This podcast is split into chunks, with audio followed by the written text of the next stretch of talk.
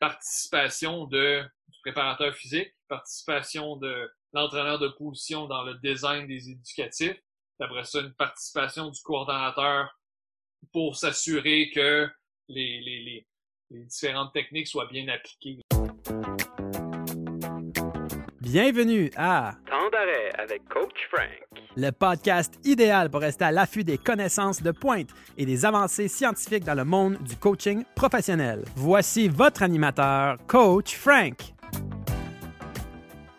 Bonjour tout le monde, bienvenue à ce douzième épisode de Temps d'arrêt. Merci tout le monde pour votre patience. Euh, vous avez sûrement remarqué qu'on a pris une petite pause de deux semaines. Eh bien, c'est parce que ma femme et moi avons accueilli notre deuxième enfant, une deuxième fille, euh, il y a deux semaines. Donc, une deuxième petite fille de 9 livres et demi. Euh, on est bien fiers. Et comme vous pouvez vous en douter, ça nous a tenu assez occupés. Donc, c'est pour ça qu'il n'y a pas eu d'épisodes qui ont été publiés dans les deux dernières semaines.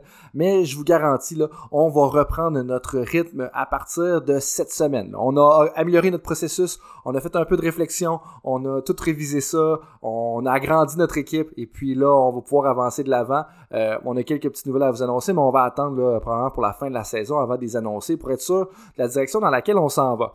Euh, donc, dans les quatre prochaines semaines, on va avoir un mix d'entrevues où est-ce que je fais une synthèse euh, d'articles scientifiques sur le leadership, une synthèse de livres sur la performance personnelle. parce que je pense que certains d'entre vous euh, qui écoutent le podcast, euh, du moins du selon le feedback que j'ai reçu, vous l'écoutez en partie parce que ça l'aide aussi votre performance personnelle autant que votre performance professionnelle. On va aussi avoir une conversation avec Marc-André Duchesneau, qui est un docteur en coaching et, et habileté de vie dans le sport. Et aujourd'hui, c'est avec grand plaisir que je vous partage une conversation avec Xavier Roy, qui est aussi un docteur en coaching.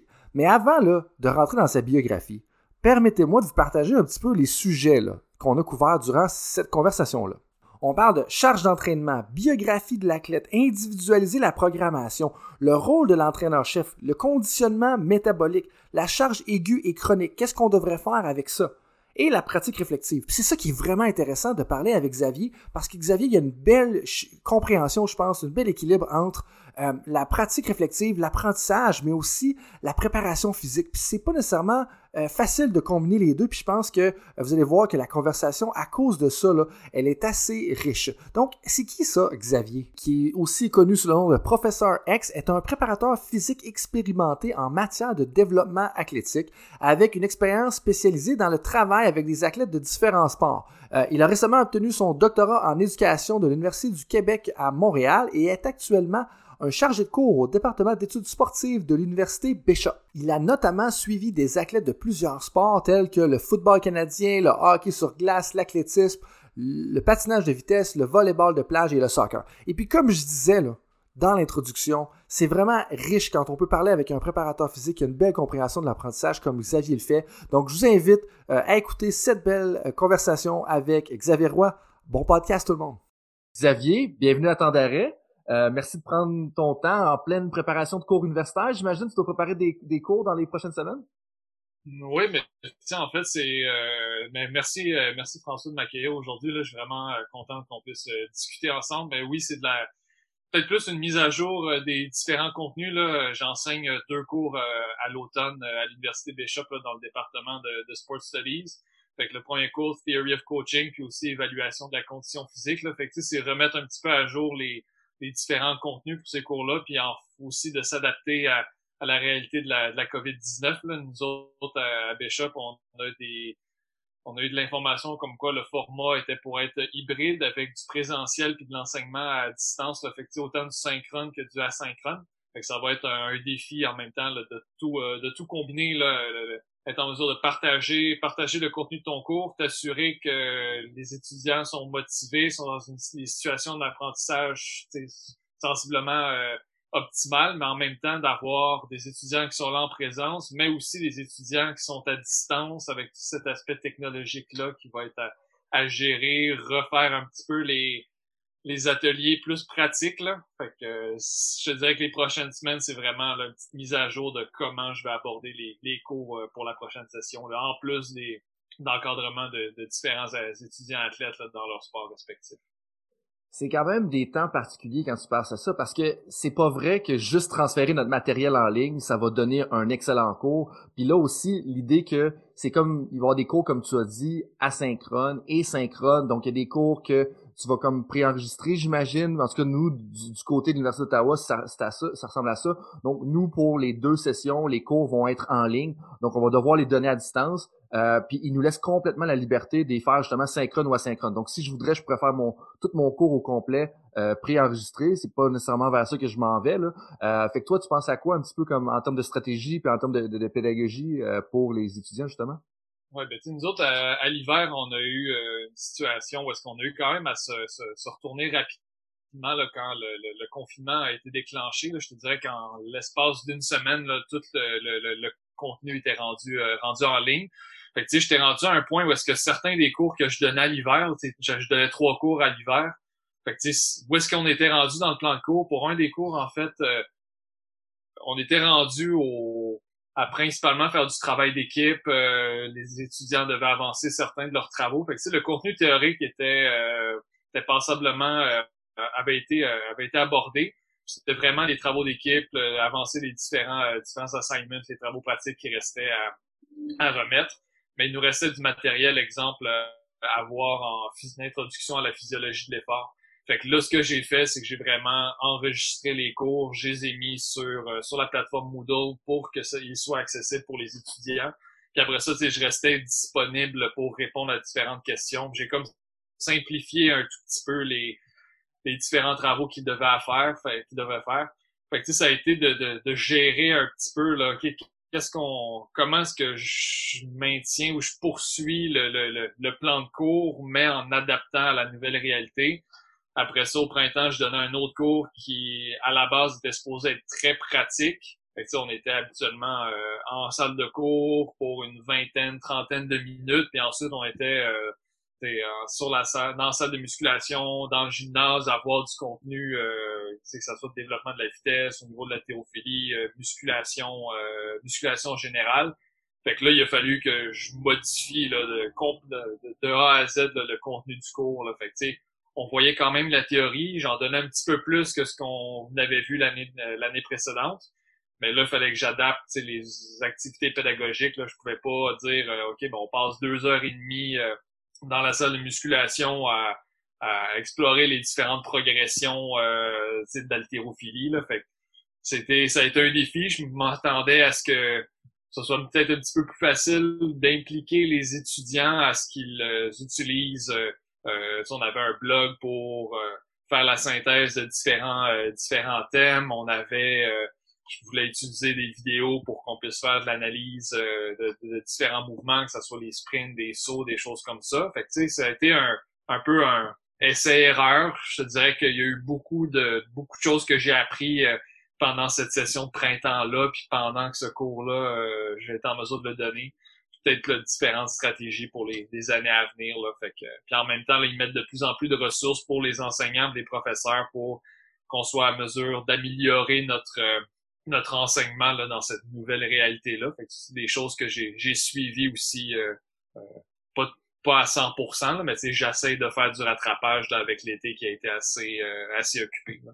Ben, bravo à toi de un d'avoir fait toute cette adaptation là parce que c'est quand même un défi puis pour être dans, dans un milieu similaire c'est pas tous les gens qui sont ouverts à justement adapter leur cours aussi facilement je pense que bravo à toi toutes les là je te reviens puis ça fait un peu un lien avec les grands du coaching. Tu sais, on, parle souvent en anglais de l'expression survival of the fittest, mais en réalité, quand tu y penses, c'est la survie de l'espèce qui s'adapte le mieux. Puis c'est un petit peu ça aussi en entraînement, puis il y a un lien direct à faire avec le coaching, tu sais. Donc ça, euh, je pense que c'est... Puis en même temps, c'est comme si tu prêchais pour ta paroisse en, termes d'adaptation, donc euh, bravo pour ça.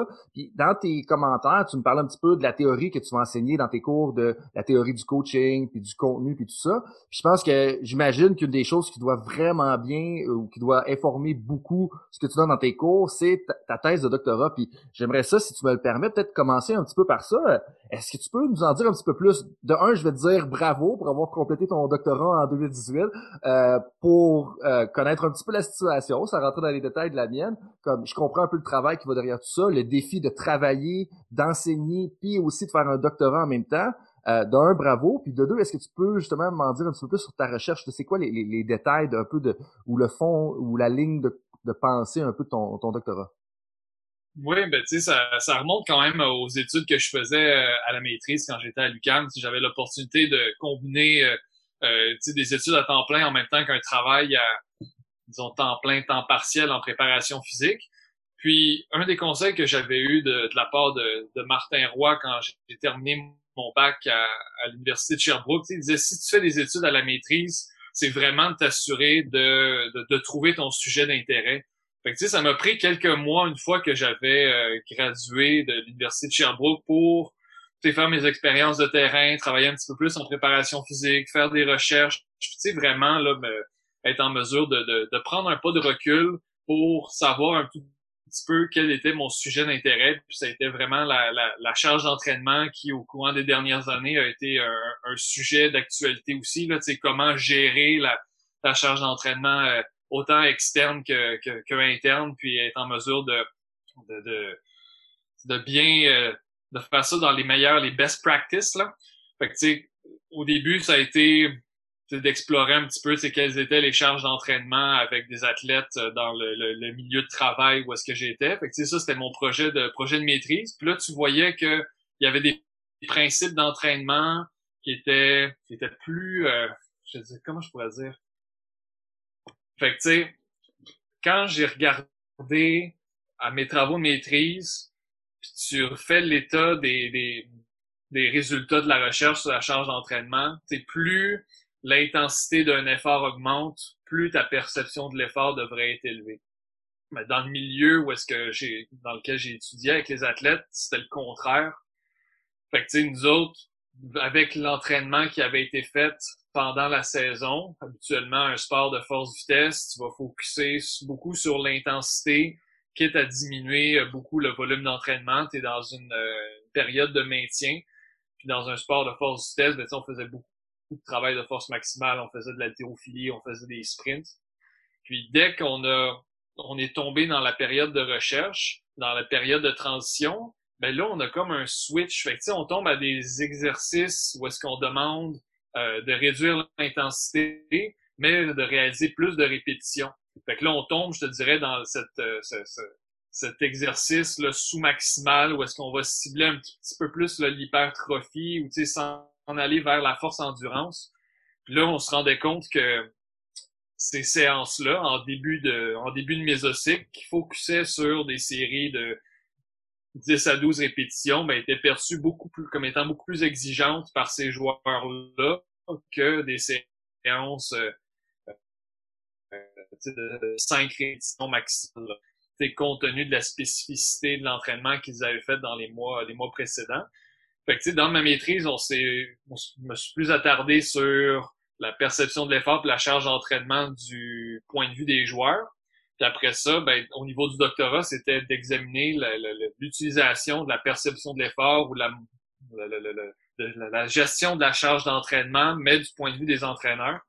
Parce que, parce qu'à l'UCAM, été associé avec euh, la, faculté d'éducation. Que, j'avais euh, ma même euh, direction de thèse que j'avais à la maîtrise, fait à la faculté, au niveau du département des sciences d'activité physique, mais il fallait que j'y donne une twist un petit peu plus au niveau des sciences de l'éducation. Fait que c'est là qu'on s'est attardé davantage sur la pratique réflexive. Fait que comment est-ce que l'entraîneur, dans un contexte de sport universitaire, peut utiliser la charge d'entraînement, ou du moins des différents outils pour gérer cette charge d'entraînement-là qui sont disponibles? Puis comment est-ce que celui-ci euh, s'engage dans une démarche réflexive avec différents, euh, différents outils.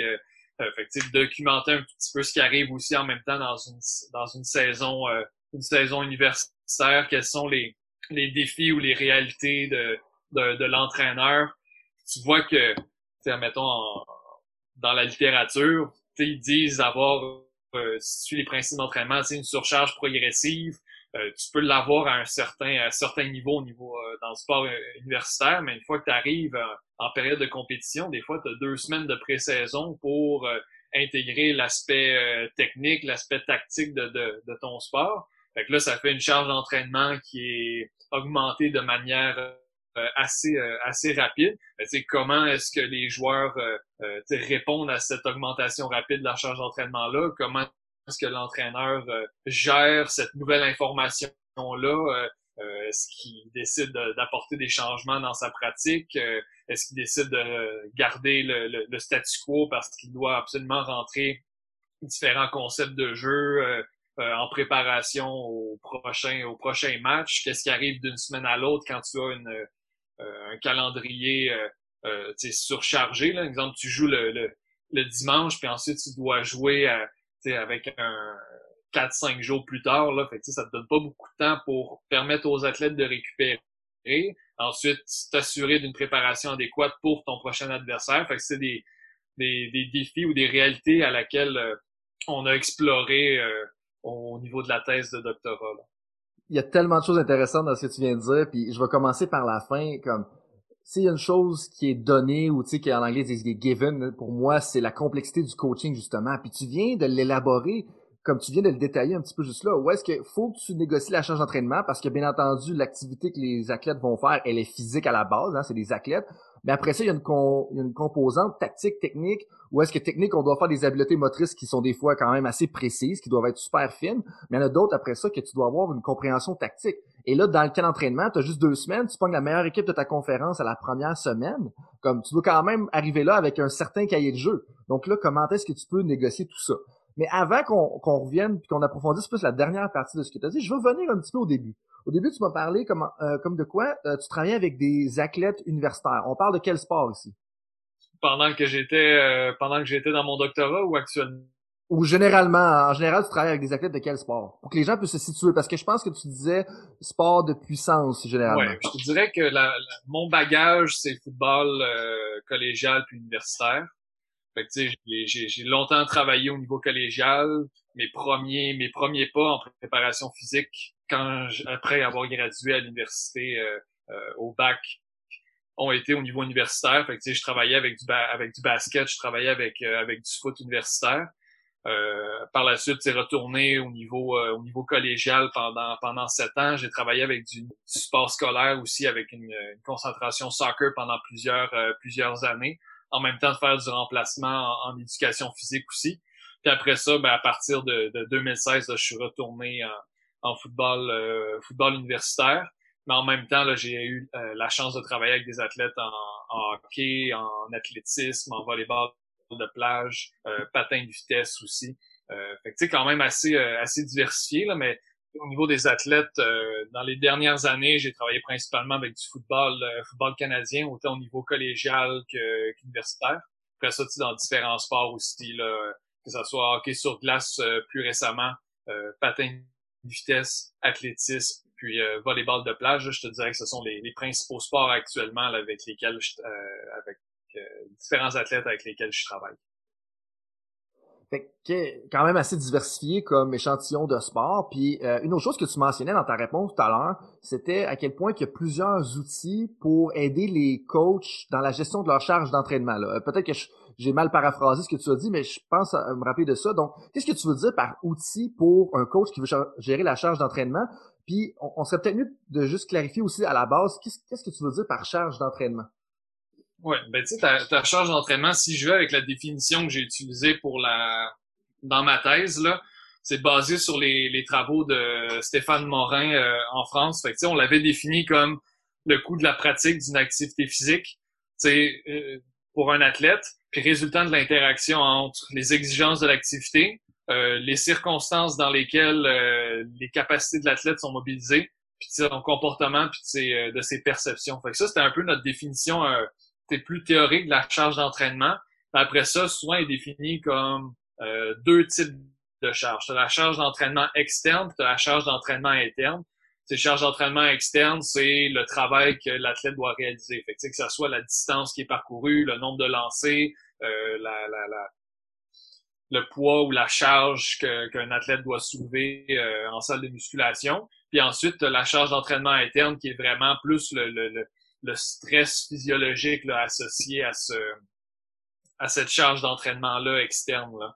Fait que tu sais euh, comment tu peux gérer charge externe, c'est quand même assez facile. On le fait d'une manière euh, euh peut-être des fois un petit peu sans le vouloir, en ou pas, pas sans le vouloir, mais je te dirais, c'est vraiment ancré dans notre pratique là, en tant qu'entraîneur. Fait que, si je suis préparateur physique, ben, je vais faire le suivi du nombre de séries qui a été réalisées, euh, du nombre de répétitions, euh, de la charge qui a été soulevée pour divers exercices. Puis après ça, si je veux, je peux faire différents calculs pour m'assurer de, de, de, voir le, le, le type de, de mettons, le poids qui a été soulevé, une charge totale pendant cette séance-là. Je peux regarder quelle est la, la, la, distance parcourue pour une séance. Ensuite, je fais le, l'addition de chaque séance pour avoir un, un kilométrage total à la fin de la, à la fin de la semaine.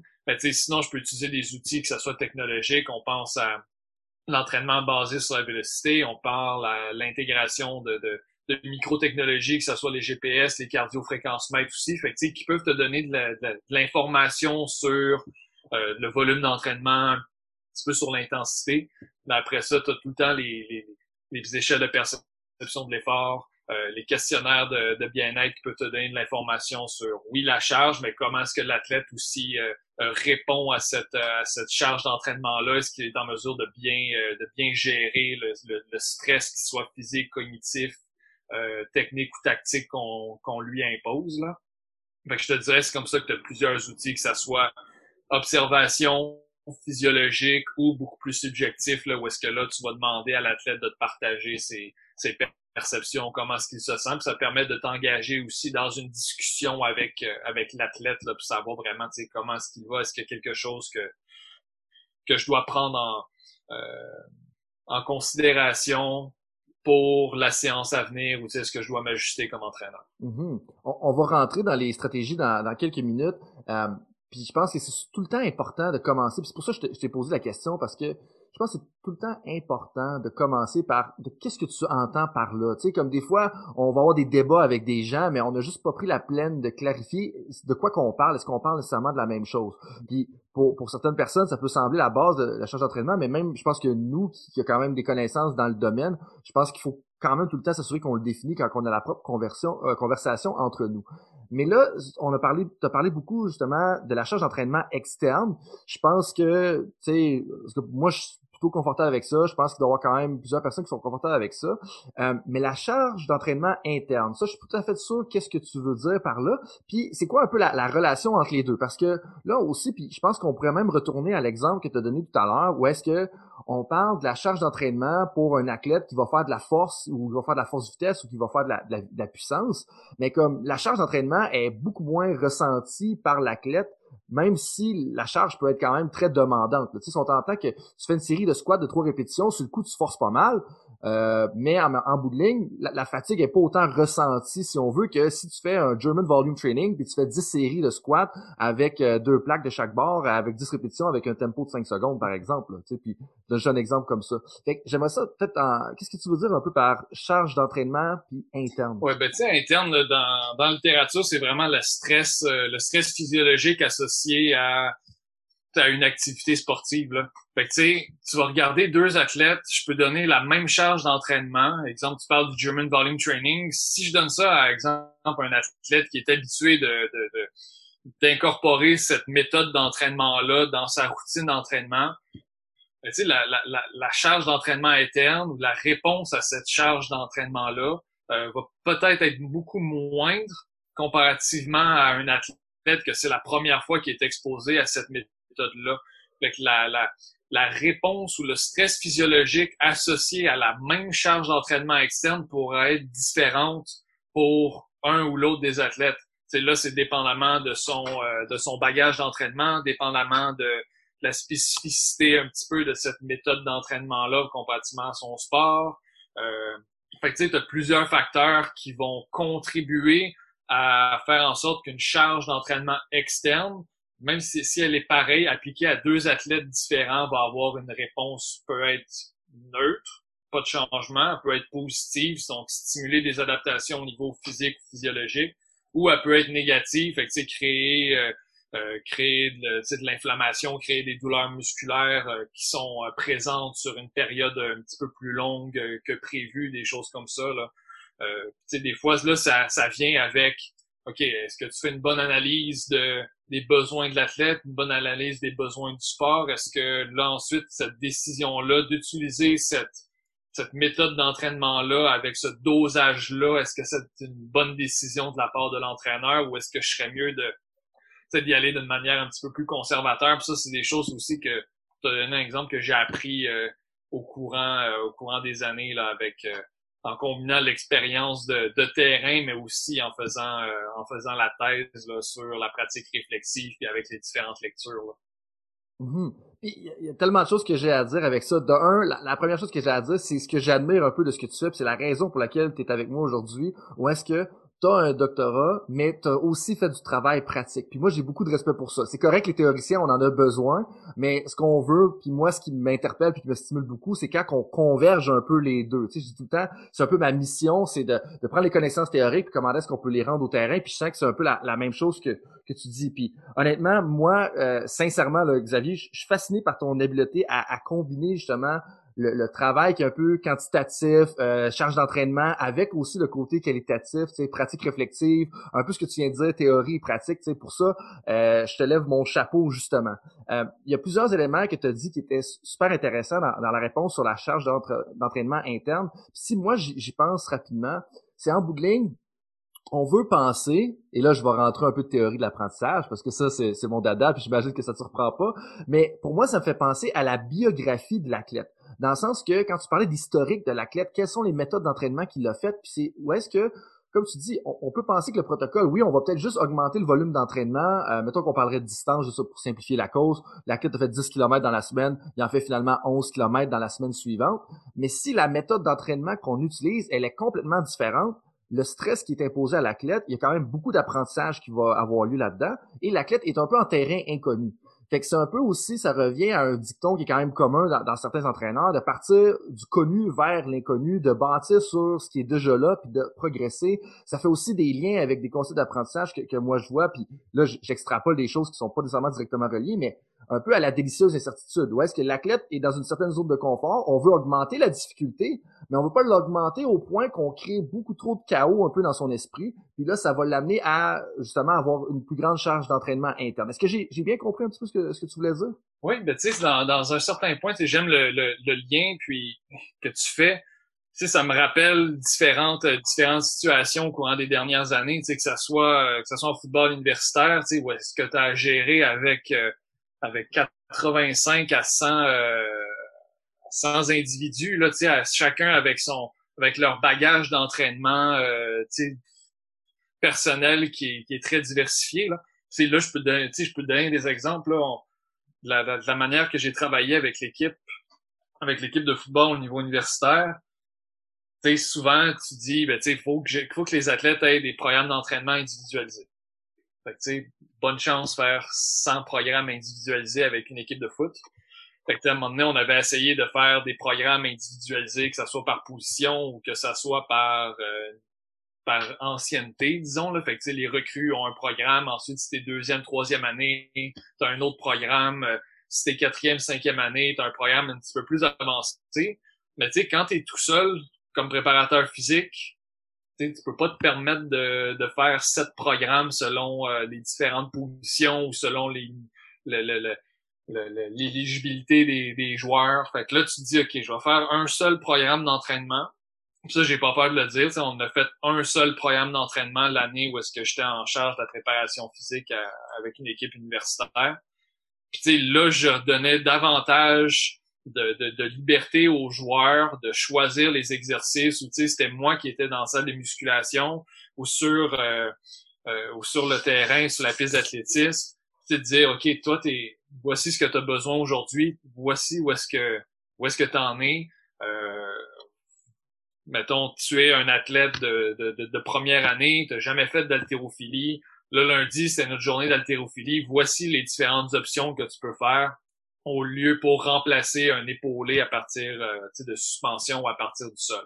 Fait on avait des progressions et des régressions, mais la, la, la, thématique restait pareille. Le lundi, c'était notre journée haltérophilie, mais ça voulait pas dire que tu faisais nécessairement de l'haltérophilie si tu n'étais pas prêt pour faire ces exercices-là. Après ça, la même chose, si quelqu'un était beaucoup plus avancé. S'il était capable de faire un, un épaulé complet à partir du sol, ben, est-ce que ça cadre avec la thématique de la journée? Est-ce que ça cadre avec la thématique de la, de la, journée suivante qui était pour nous les accélérations? Fait que là, j'avais pas nécessairement à, je pouvais dire à un athlète, OK, tu sais, vas-y, là, t'es beaucoup plus à l'aise au niveau de ta technique. Même si c'est pas ce qui est écrit sur papier, tu peux progresser beaucoup plus, euh, beaucoup plus rapidement. Fait que, tu sais, on y allait avec le bagage des athlètes comme ça. S'ils avaient des blessures ou des limitations, ben là, on changeait les exercices euh, selon ce qu'ils étaient en mesure de faire. Fait que, on avait la, la, une rencontre. Voici, euh, euh, on a de l'information de la part des physiothérapeutes que tu as telle condition médicale, telle limitation au niveau de tes exercices. Ben, voici le programme d'entraînement, voici ce que tu peux changer. L'athlète prenait ça en note, puis ensuite était en mesure de euh, de faire les exercices de manière indépendante ou avec une certaine supervision si c'était nécessaire. Fait que c'était davantage de, de, mettre en place un, un cadre que un programme très strict. Là. Fait que, là, tu le vois un petit peu avec, euh, avec d'autres athlètes. Là. Par exemple, en, en athlétisme, je travaille avec une étudiante athlète en, médecine puis, qui performe à un très haut niveau, mais on a trouvé euh, un format de séance euh, une ou deux séances par semaine qui lui convient. Fait une journée un petit peu plus axée sur la force, force-vitesse. Après ça, l'autre journée axée un petit peu plus au niveau coordination, au niveau de posture. Puis en ce moment, c'est quelque chose qui, qui fonctionne très bien, euh, très bien avec elle. On a euh, une sélection d'exercices qui a été en anglais, c'est agreed upon. Fait que, on a vraiment pris la décision, OK, voici les exercices qui, semble fonctionner le mieux pour toi selon tes sensations sur la piste. C'est après ça, allons-y, euh, allons-y avec ça. Fait que, il y a un dialogue qui est important justement euh, entre euh, entre l'athlète puis puis l'entraîneur. C'est des trucs que tu vois davantage au niveau de, de, l'éducation, au niveau de la théorie en lien avec le coaching sportif, que tu vois peut-être un petit peu moins en préparation physique plus traditionnelle, où est-ce que c'est très c'est plus strict, je te dirais. Là. sais, voici les exercices qu'on fait aujourd'hui, puis euh, on fait de l'épaulé, on fait du squat. Euh, il y a un petit peu plus de liberté que tu peux t'accorder au niveau de l'entraînement pour vraiment venir rencontrer les athlètes avec qui tu travailles.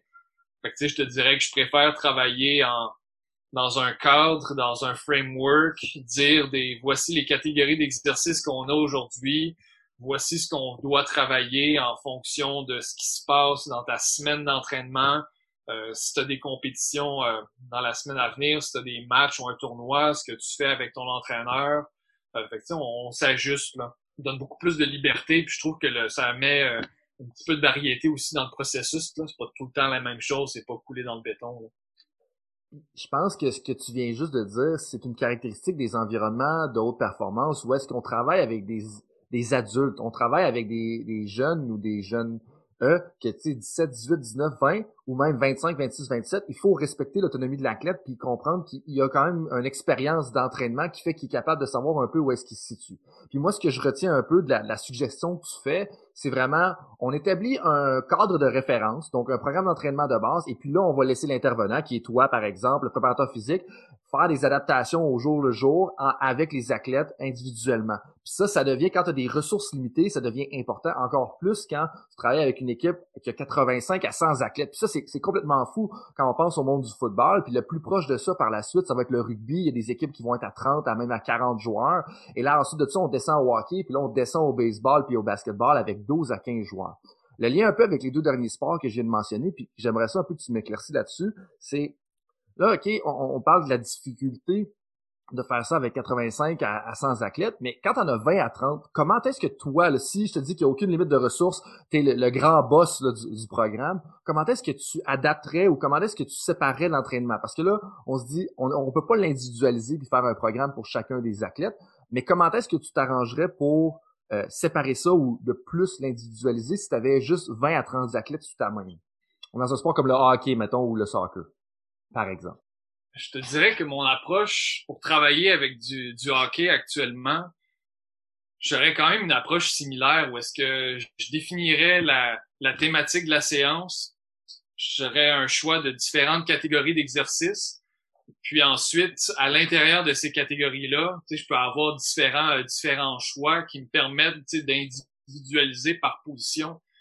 Puis au niveau du hockey, pour travailler avec, euh, avec du hockey actuellement, je pense que quand tu travailles avec, des athlètes, des, hockeyeurs, qui soient attaquants ou défenseurs, la majeure, la grosse différence est principalement au niveau du, type d'action qu'ils doivent réaliser sur la glace, puis en termes de durée d'effort. Habituellement, les attaquants, tu vas demander des efforts euh, rapides, euh, explosifs sur une courte période, disons peut-être un 30 à 45 secondes. Mais puis un défenseur, va avoir sensiblement euh, les mêmes actions, peut-être sur une période un tout petit peu plus longue, ça peut aller jusqu'à 60 secondes. Euh, mais tu sais, je pense qu'après ça, les qualités physiques qui sont requises pour ces, ces athlètes, vraiment ces deux positions-là, vont quand même être similaires. Fait tu parles de, puissance, tu parles de vitesse, tu parles de capacité à répéter des efforts de haute intensité, puis être en mesure de, bien récupérer entre, leurs chiffres sur la glace. Fait que tu sais, en termes de type de mouvement qu'ils vont réaliser à l'entraînement, je pense pas qu'il y ait une si grande différence que ça. La principale différence, c'est va venir avec les euh, gardiens de but, qui est un mouvement beaucoup plus euh, déplacement latéral dans le plan frontal, côté-côté, puis beaucoup plus restreint, euh, qui est euh, peut-être une position un petit peu plus comme disons comme anaérobie, là, il est tout le temps, tout le temps debout, tout le temps en position, doit maintenir cette position-là. Euh, beaucoup plus de demandes en termes de mobilité au niveau des hanches, position, grande position quand il est quand il est au sol, se déplacer au sol. Fait que tu sais, là, j'aurais quand même les différentes catégories d'exercices dans ma séance, mais j'irai voir le gardien de but. Aujourd'hui, là, thématique de développement de puissance, au lieu de faire un saut vertical ou un saut horizontal vers l'avant, pourquoi tu fais pas un, saut latéral avec ta position de gardien de but au sol? sais, la thématique va rester pareille, développement de la puissance en utilisant différentes activités de saut, mais là, je peux individualiser selon euh, besoin sa position.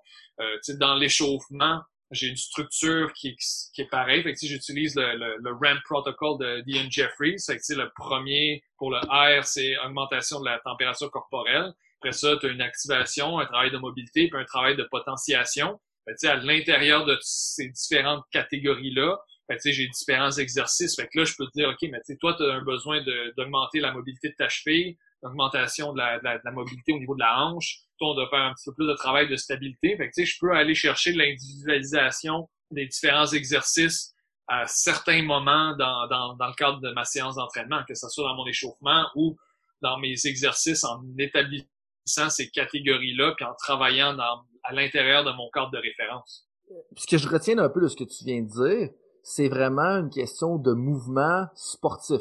Fait que selon toi, la plus grande différenciation va se passer au niveau des mouvements sportifs, particulièrement dans l'exemple que tu viens de donner du hockey. Parce que les mouvements sportifs, en, la différence entre le gardien de but puis le reste de l'équipe est quand même assez évident. Puis ça, je pense qu'il y a un exemple que tout le monde peut comprendre. Et, et là, je pense que tu semblais dire aussi que il pourrait potentiellement avoir une différence entre les défenseurs et puis les attaquants, mais comme les systèmes énergétiques qui sont sollicités et les mouvements sont très similaires, est-ce qu'on n'est pas en train d'investir du temps si on veut les différencier beaucoup pour, en bout de ligne, pas tellement de différence alors qu'il y a une grande similarité? C'est un peu ça que tu voulais dire? Mais, mais tu sais, exemple, ça peut être simplement euh, si tu décides de faire euh, du travail euh, pour du travail énergétique, fait que, au niveau de ton conditioning, à la fin de ta séance, disons que tu as accès à des, à des vélos ou à des à des des choses comme ça, ben au lieu de faire peut-être des intervalles de 30 secondes pour un pour un attaquant, ben pour un défenseur, je vais peut-être faire l'intervalle de 60 secondes, sais, étant donné qu'ils vont passer un petit peu plus de,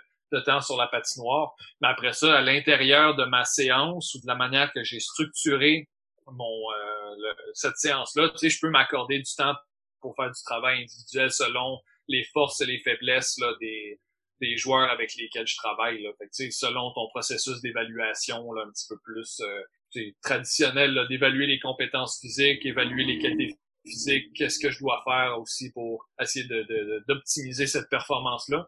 Fait je te dirais que ça va, c'est comme un peu un mélange là, de, de, de, que c'est là que tu as un petit peu plus, pas la science, mais l'art de ton coaching. Là. Fait que, comment est-ce que tu t'adaptes à ta à ton contexte, comment tu t'adaptes aux athlètes avec qui tu travailles. Euh, fait que, ce que je fais en hockey, c'est peut-être pas pareil que ce que je fais en foot. Ou, c'est deux séances différentes avec un athlète en athlétisme ou, mettons, euh, patin de vitesse puis hockey sur glace, là, les deux se pratiquent sur la glace, mais les, les exigences sont différentes. Fait que, tu, tu regardes la structure d'un programme euh, en patin de vitesse puis en, hockey sur glace, mais c'est, c'est différent. Il y en a un qui est un petit peu plus linéaire avec du croisé tout le temps du même côté. L'autre est très euh, multidirectionnel, euh, beaucoup plus dynamique. Fait que, le, le, ça va, tu vas le voir dans, le, dans la séance d'entraînement ou comment est-ce que le programme d'entraînement est construit. Fait que ça part, je pars tout le temps de, de excuse de te couper, mais tu sais, je pars tout le temps d'une évaluation des exigences du sport. Ensuite, tu t'en vas faire une évaluation de des compétences de mouvement, des qualités physiques de l'athlète. Tu sais, même si c'est un, processus qui est très très qualitatif là, que tu peux faire, tu peux autant être très techno puis tu utiliser euh, utiliser tes, tes, des radars, utiliser des, plateformes de force, utiliser de l'entraînement basé sur la vélocité avec des accéléromètres, puis différents euh, différentes technologies, ben, autant je peux regarder un athlète bouger puis dire, lui a besoin d'un petit peu plus de travail de gainage, lui a besoin de qu'on améliore différentes habiletés athlétiques, euh, des skips, comment est-ce qu'il court, des choses comme ça. Fait que tu n'as pas besoin d'être super quantitatif quand tu peux combiner les deux, le quali puis le quanti.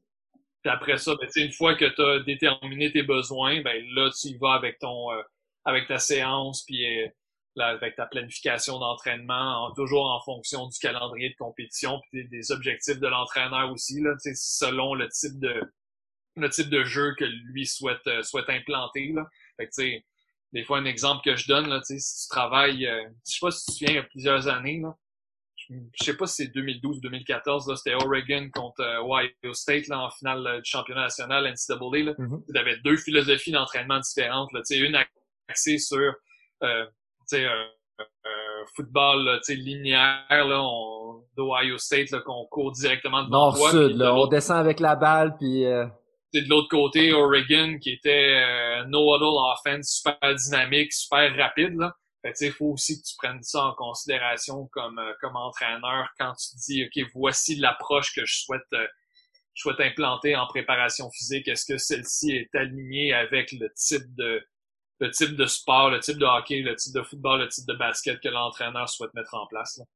Puis c'est là que je viens de voir l'étendue de réflexion qui a été intégrée à ta thèse, où est-ce que là, on voit la connexion entre 10 millions de sujets. Puis c'est un peu ça, l'art et la science du coaching, OK? Où est-ce que la, chose, le concept à laquelle tu as fait l'allusion, puis que moi, je crois depuis longtemps, où est-ce que c'est vraiment une combinaison. Il faut s'ancrer dans la science, mais là, tu as le côté artistique, puis on vient juste de le voir avec ta réflexion-là, où est-ce qu'il y a plein de choses, puis il y a plein de nuances à faire, euh, dépendamment de la situation dans laquelle tu es, le contexte, le style de jeu et tout ça. Euh, et là, euh, moi, c'est super intéressant parce que là, tu viens de me parler de ton rôle. Puis là, je veux qu'on ouvre une boîte de Pandore là, qui pour moi est essentielle en ayant nous deux face à face. C'est le rôle de l'entraîneur-chef et du préparateur physique et de la préparation hors glace et sur glace, sur le terrain et hors terrain, dans un peu la gestion des systèmes énergétiques. Parce que ça, ça devient tout le temps un petit peu difficile. Puis je pense que tu as fait un petit peu allusion à la fin. Là, je pense que tu semblais t'en aller vers le côté de la, périodisation tactique. Euh, mais où est-ce que... Puis moi, c'est un, défi que, que je vis au quotidien, puis qui est un défi pour les entraîneurs également, parce que d'un côté, on veut faire notre préparation tactique, donc préparer notre notre système d'avantage numérique, notre système de sortie de zone au hockey. On veut on veut préparer notre formation puis nos mouvements d'attaque au soccer. On veut préparer nos jeux en rentrée de touche au basketball quand on, on vient de recevoir le, ballon. Euh, on veut préparer nos couvertures de passe, nos, nos systèmes de jeu offensivement. Mais c'est la pratique de ces jeux-là, de ces tactiques-là, a une demande énergétique. Puis c'est ça qui c'est difficile, puis que je trouve que c'est un défi parce que d'un côté on veut rouler des répétitions, préparer pour le no huddle offense que Oregon joue en finale, ou d'autres vont avoir un style plus classique nord-sud, où est-ce qu'on veut préparer à courir puis être physique. Et là tu as un préparateur physique qui fait son programme à l'extérieur de la glace. Tu as l'entraîneur chef, tu as les entraîneurs de position, les coordinateurs qui veulent préparer les différentes unités qui ont à mettre de l'avant durant le match. Mais le côté sur la glace, le côté sur le terrain, le côté sur le court, ça a une demande énergétique. Mais là, comment est-ce qu'on négocie tout ça? Puis j'aimerais ça peut-être qu'on explore le rôle de l'entraîneur-chef là-dedans, puis ton expérience que toi, tu as joué aussi dans, euh, dans une équipe de soutien intégré. Là, quand on parle de Integrated Support Team, équipe de soutien intégré, là, on parle de euh, préparateur physique, nutritionniste, préparateur mental, formateur d'entraîneur, par exemple, euh, etc. Ben, tu sais, tu parlais de la périodisation tactique.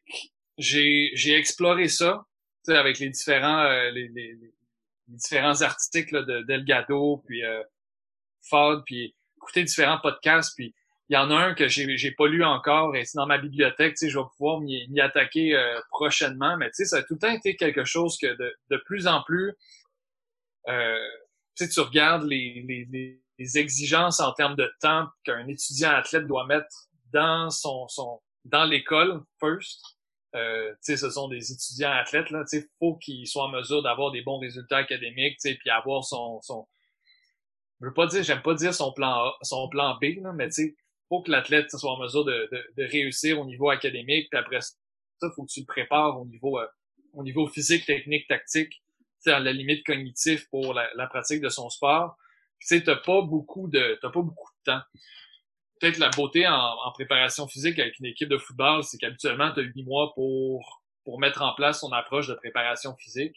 Euh, Est-ce qu'on peut faire un meilleur travail d'arrimer la, la, la, le développement technique et, tactique qui sont mis en place par les entraîneurs de soit de position, les coordinateurs et l'entraîneur-chef avec la préparation physique, certainement, il faut que celle-ci soit, euh, soit intégrée les deux. Là. Mais tu sais, ce qu'on essayait de faire, c'était progressivement exposer les athlètes à des à des plus grandes distances de course. on faisait beaucoup de travail sur les démarrages, des accélérations, des changements de direction, beaucoup plus axé sur leur enseigner la bonne technique. Puis après ça, pendant l'été, ben, c'était là d'augmenter le volume en fonction de ce qui était euh, ce qu'on pensait être les, exigences du sport euh, rendu au niveau euh, au niveau universitaire. Fait que, on avait eu l'assistant de l'entraîneur-chef qui avait euh, m'avait donné des données ou du data sur OK, ben, voici le nombre de le nombre de jeux qu'on en participe.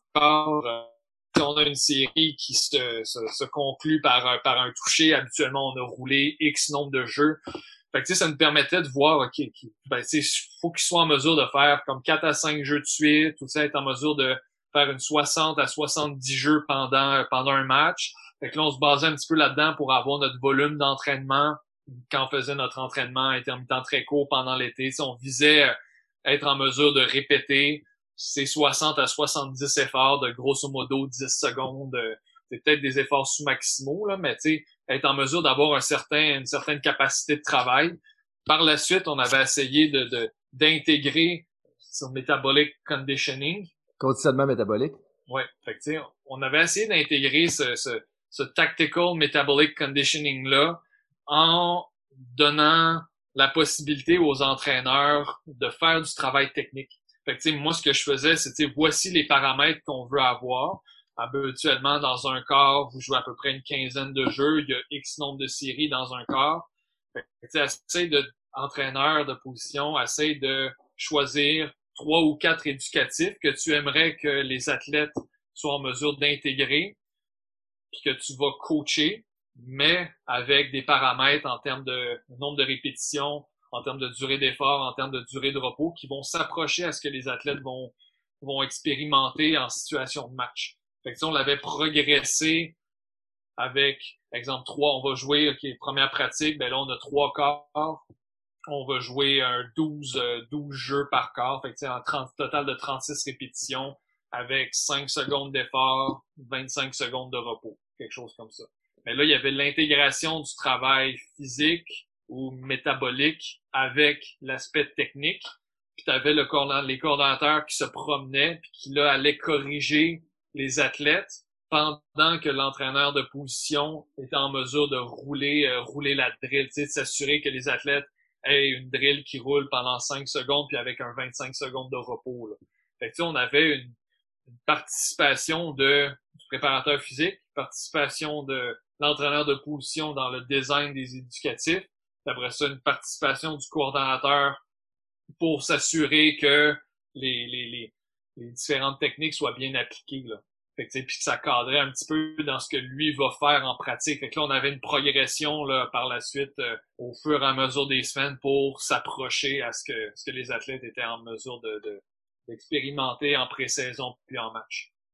Si je comprends bien, la chose qui ressort, c'est le préparateur physique, dans ton cas, puis ce que tu sembles suggérer aussi, c'est que devrait être un conseiller pour la modulation des paramètres d'entraînement utilisés sur le terrain. Donc, on parle de, volume, durée de l'effort, la, densité, par exemple. Puis après ça, ça va être l'entraîneur de position, le spécialiste technique. Lui va s'assurer de faire les rétroactions, mais doit euh, exécuter son éducatif puis le moduler à l'intérieur des paramètres que le préparateur physique va avoir suggéré. Puis j'imagine aussi que ça devient une négociation avec l'entraîneur-chef puis une, un dialogue. Hein. On s'entend ici, là, puis je sais que c'est pas ça que tu voulais dire non plus, là, mais c'est toujours une question de, de dialogue, de, de co-création, de négociation de connaissances. Puis je veux attirer euh, l'attention sur une des... Euh, l'article, justement, des derniers articles que je pense que tu soumis, là, donc Roy et collègues, je, ne sais pas trop c'est, quelle année en tant que tel. Il y a un commentaire quand, quand je l'ai lu, euh, en diagonale, mais je, l'ai lu, euh, qui, qui a attiré mon attention.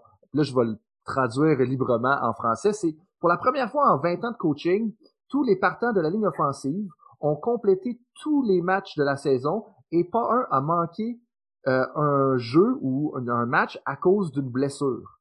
Puis ça semblait dire par la suite que c'était en raison de la gestion de la charge d'entraînement, la, collecte de données que vous avez faite, le, la rétroaction régulière avec les entraîneurs, puis la collaboration. Puis j'aimerais ça que tu développes peut-être un peu là-dessus, parce que moi, je sais là, que il y a bien des coachs là, que tu leur dis c'est quelque chose qui peut m'aider à ce que toutes mes O-line finissent l'année. Euh, puis les cinq joueurs de ligne offensive, pour ceux qui sont plus dans le, hockey, le basket et tout ça, je pense que c'est d'une un, position qui est très difficile. Généralement, on a juste huit sur l'équipe, on n'a pas beaucoup de profondeur. Euh, les bons, on veut qu'ils restent. Donc, euh, hey, je peux dire à des coachs demain, là, toutes tes O-line vont finir l'année. Comme il y en a plusieurs là, qui vont sauter après là, puis qui veulent savoir c'est quoi c'est quoi le secret. Fait que ça, ça m'intéresse un petit peu. Comment est-ce que vous êtes arrivé à ça? Parce que ça peut avoir des retombées significatives là, sur les performances et ultimement les résultats de l'équipe. Ouais, mais tu faut que je donne le, crédit dans ce cas-là aussi à, l'entraîneur de position, sais que c'était sa première année. Fait que, venant d'un nouveau programme, en ayant eu un, bagage d'étudiants athlètes pendant pendant cinq ans au niveau universitaire, il, avait, il a amené une, une, approche différente au niveau de la préparation des, des joueurs de ligne offensive. Là où est-ce qu'il y avait beaucoup plus d'emphase sur la qualité du travail technique qu'ils étaient faits, qui était fait en, pratique. C'est moins sur peut-être la, la, la, ce qui est traditionnellement fait avec des avec des joueurs de ligne. Tu, sais, tu penses que les, les, les joueurs de ligne offensive et défensive, euh, à cause des, exigences de leur position, doivent euh, avoir des, des, des collisions euh, de manière répétée en, en situation d'entraînement. C'était pas nécessairement le cas. cet entraîneur-là mettait beaucoup plus l'accent sur la maîtrise des, des, des, techniques, euh, autant au niveau du bloc qu'au niveau du déplacement. Fait que, tu sais, point de vue, euh, point de vue santé, je pense pas qu'ils étaient très, très hypothéqués, là, physiquement, là, comparativement peut-être à d'autres athlètes ou à d'autres positions. Mais tu après ça, ça a été juste de bien, de bien gérer, là, de savoir comment on est en mesure de leur donner un petit peu plus de, mettons, d'augmenter l'intensité du travail euh, en pratique. Euh, on modifiait les exercices en termes de dans la salle de musculation, euh, des choses comme ça. Là. Fait il y a beaucoup de crédit, je pense, qui revient aussi à l'entraîneur de position d'avoir adapté les, son approche pour amener quelque chose de nouveau, quelque chose de différent, il était en mesure de s'adapter au fait qu'il avait des vétérans aussi. Là. Il y avait deux athlètes de cinquième année dans son... Euh, il y avait au moins euh, trois ou quatre vétérans là, de quatrième, cinquième année euh, dans son unité aussi. Là. Fait que, ça, c'est quelque chose à prendre en considération là, au niveau de l'expérience. est-ce qu'ils ont nécessairement besoin d'avoir beaucoup de contacts ou est-ce qu'on prend plus soin d'eux autres en période de, de, de préparation à un match?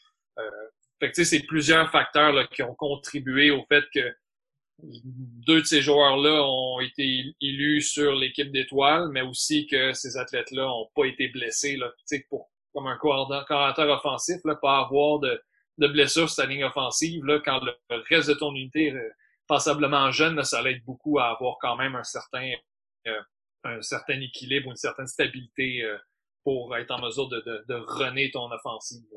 Ce qui est intéressant là-dedans, c'est aussi le fait qu'ils ont réussi à performer pour avoir été élus sur l'équipe d'étoiles. Ils ont une reconnaissance à l'intérieur de leur conférence, donc ils devaient quand même livrer la marchandise sans être blessés. Fait que ça, c'est le premier point. Et j'adore ton humilité, puis le fait que tu renvoies le, crédit à l'entraîneur. Moi, ce qui m'intéresse, il y a deux choses qui m'intéressent un petit peu dans ce que tu viens de dire. De un, toi, c'était quoi ton rôle justement à travailler avec l'entraîneur, travailler avec le coordinateur offensif, travailler avec l'entraîneur-chef dans assister ce processus-là? Et puis, tu me parlais de, que vous avez changé d'entraînement, soit en salle d'entraînement ou même un peu sur le terrain. Comme comment est-ce que vous avez, fait, vous avez fait ça? Donc, deux choses. Un, c'était quoi ton rôle un peu avec ces intervenants-là, spécialistes du sport, tu sais, comme les coachs en bout de ligne?